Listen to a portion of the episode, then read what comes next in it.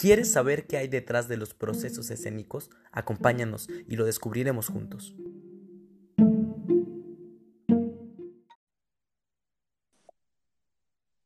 Hola, hola, sean bienvenidos a este nuestro último capítulo de Detrás de la Dirección Escénica de Felipe Ángeles. Estamos muy tristes, pero pues a darle, ¿no? Porque el tiempo nos corretea. Aquí está con nosotros nuestro queridísimo maestro Rodolfo Guerrero y vamos a empezar con las preguntas. El resultado que se vio en el escenario el pasado noviembre tuvo las reacciones que esperabas como creador, Rodolfo.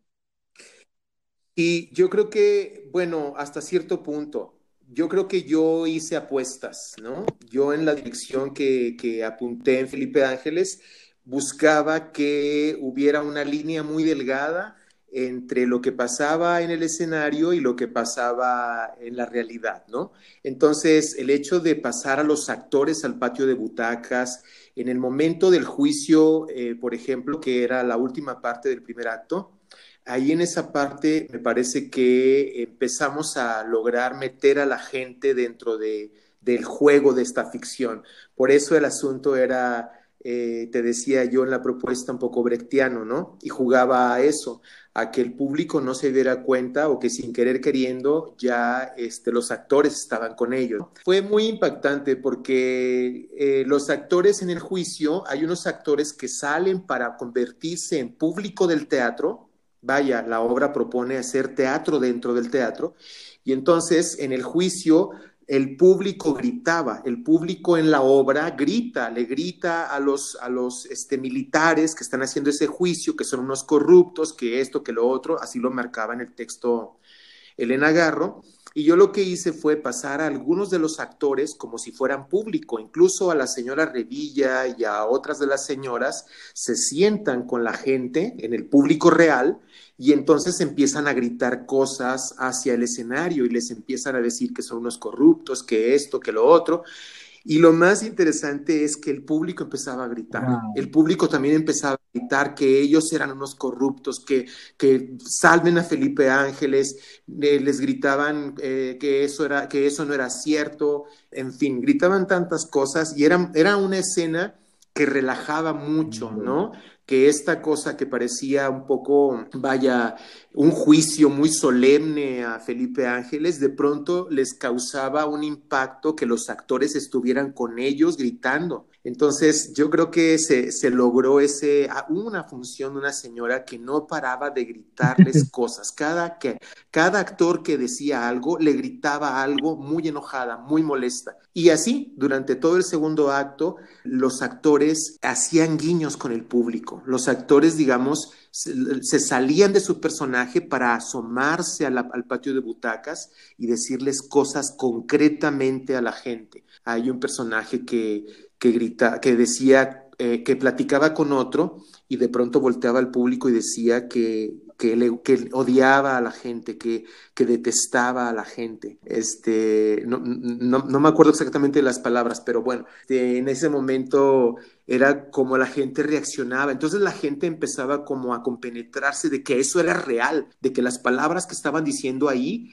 lo que estaba ocurriendo ahí era real y entonces cuando llega el final y aparece el monólogo maravilloso de Elena Garro, que es donde aparece la parte más surrealista de ella, entonces empieza un asunto de conmovernos totalmente de todas las imágenes que nos propone esta dramaturga maravillosa y el público queda impactado con esas palabras de tal manera que detona emocionalmente en la gente y recibimos un grandísimo aplauso cada vez que terminaba la función. ¡Wow! ¡Qué increíble! ¡Qué increíbles sensaciones! Debió ser un, momentos muy emotivos para todos, para el público, los creadores, los actores. Qué, ¡Qué sensaciones tan increíbles! Pasando a nuestra siguiente pregunta, ¿cuáles son las cosas que quisiste hacer y no se pudieron hacer? Fíjate que hubo ahí algunas. Una de ellas fue que en la última parte, justo donde estaba el monólogo final de Felipe Ángeles, el monólogo era tan rico en imágenes y ahí estaban todos como testigos que, en algún momento comenté que yo pensaba que eh, el mismo México los mismos mexicanos mataron a Felipe Ángeles y ellos estaban ahí de testigos. Yo quería que en algún momento sacaran unos fusiles todos, pero bueno, eso fue de pronto demasiado. Dije, creo que esto va a ser demasiado. Lo único que logramos fue que se pusieran de espaldas a él, como darle la vuelta y no, no ignorarlo, ¿no? Este, luego otra de las cosas es que en ese momento justo del monólogo yo quería que entre todos lo bañaran y le pusieran un traje negro que la señora Revilla le lleva, pues vaya para salir a ese fusilamiento de una manera digna. ¿Por qué bañarlo? Pues porque él, Felipe Ángeles, siempre iba a los combates bañado, siempre llevaba una tina, una tina, se reían de él porque siempre cargaba con su tina a todos lados y él se bañaba y decía que había que estar limpios, preparados para la muerte. Para él era muy importante estar limpio ante el evento de, la, de confrontación con la muerte, ¿no? Pues es el momento justo donde lo van a fusilar. Yo quería que entre todos le pasaran unas toallas, le echaran agua, un asunto un poco, vaya, poco a poco poético, armarlo, era una coreografía. Finalmente dije, no, eso, eso va a ser demasiado y voy a dejar el texto tal cual, limpísimo, no voy a poner nada más. Otra de las cosas es que quise volver, quise hacer un asunto más teatral todavía, de meter a una niña, una niña que estuviera todo el tiempo durante la obra apareciendo en diferentes escenas, como si, como si fuese una especie de niña fantasma, que fuera una bailarina del teatro, una bailarina de danza clásica.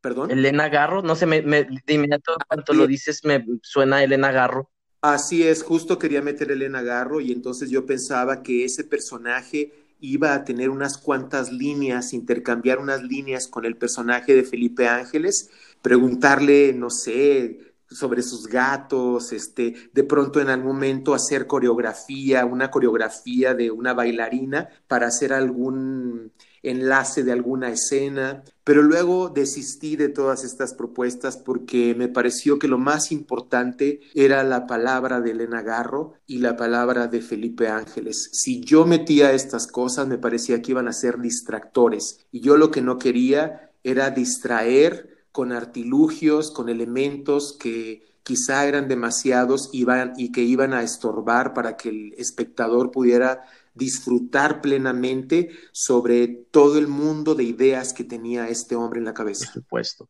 Mira, pues ya hablamos de los retos que tuviste, ya hablamos de la conceptualización, ya hablamos de lo que lograste o no lograste o, no pudiste por la concepción general de la apuesta. Ahora me gustaría hablar, ahora que ya está terminada, ¿no? ¿En qué punto tú como director consideras que el producto ya no necesita del director. Te doy un ejemplo. Dicen que Ricaño es de los directores que, ve el preestreno o el estreno y ya no, ya no vuelve, no sé si en mucho tiempo o en poco. Eh, ¿Tú qué tipo de director eres con respecto a eso? Pues mira que antes era muy obsesivo con eso y yo estaba de principio a fin en las funciones, no me perdía una sola y cada día daba notas. Yo creo que hubo un momento aquí que naturalmente se dio en que yo propuse todas las cosas, ellos también propusieron muchas tantas y luego los dejé. Wow. Yo tuve en ese un lapso en el que tuve que irme a la muestra nacional de teatro porque fui jurado de ella y entonces ahí hubo un lapso en que ellos se quedaron solos y creo que es importante que los actores vayan entendiendo cosas en el trayecto de las funciones y les vayan cayendo los veintes de lo que quizá no entendieron en la primera parte. Conforme van avanzando las funciones, los actores vamos también entendiendo finalmente por qué se dice esto o por qué se dice aquello. Siempre hay huecos que, que se logran despejar al final de, al final de cuentas. Pero bueno, después volví y entonces llegué con las espadas desenvainadas y entonces sí les di las notas y empecé a, vigilar que el, el, trayecto de los personajes y la obra como tal